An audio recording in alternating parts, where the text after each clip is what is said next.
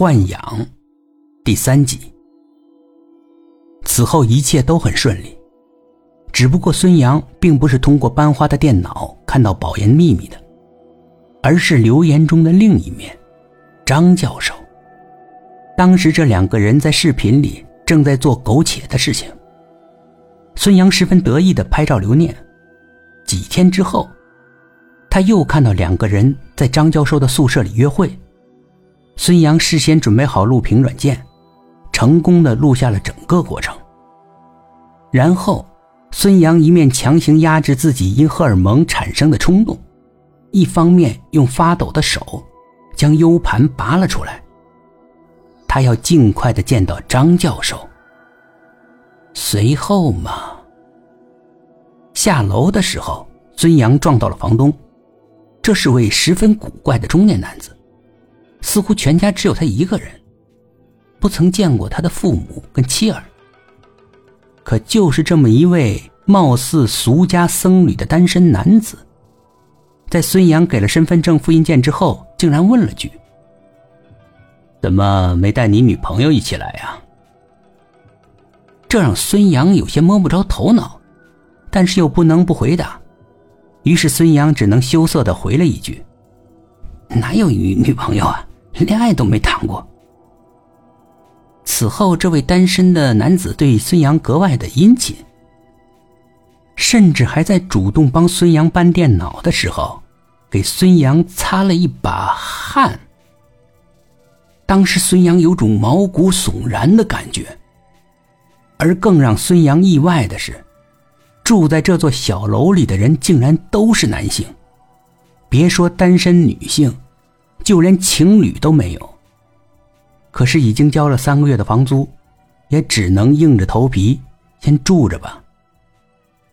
出去啊？房东笑着问道。嗯，回学校。孙杨一边说，一边急急忙忙的跑下楼。慢点啊！房东在说这句话的时候，故意压低了嗓音，这声音。听上去十分的耳熟。张教授对于孙杨的突然造访很是惊讶，然而让他更惊讶的还在后面。这、这、这怎么可能啊？张教授给孙杨的第一句回应中，已经带出了明显的不安。张教授，没什么不可能的啊，你猜，如果我把这个视频给……传出去，后果。虽然事情来的突然，可张教授并没有完全慌张，他很快的恢复了往日的严肃，眉头紧锁的小声嘀咕了一句：“这怎么可能？难道？”张教授，快给我答复，我的耐心可是有限的。张教授看了一眼急不可耐的孙杨。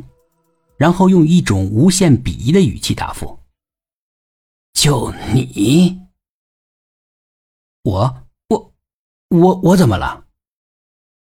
孙杨毕竟是学生，在教授面前再如何自信，也还是会紧张的。就是你了，现在把 U 盘里的东西删了吧。这句话让孙杨兴奋到了顶点，他甚至有些飘飘然了。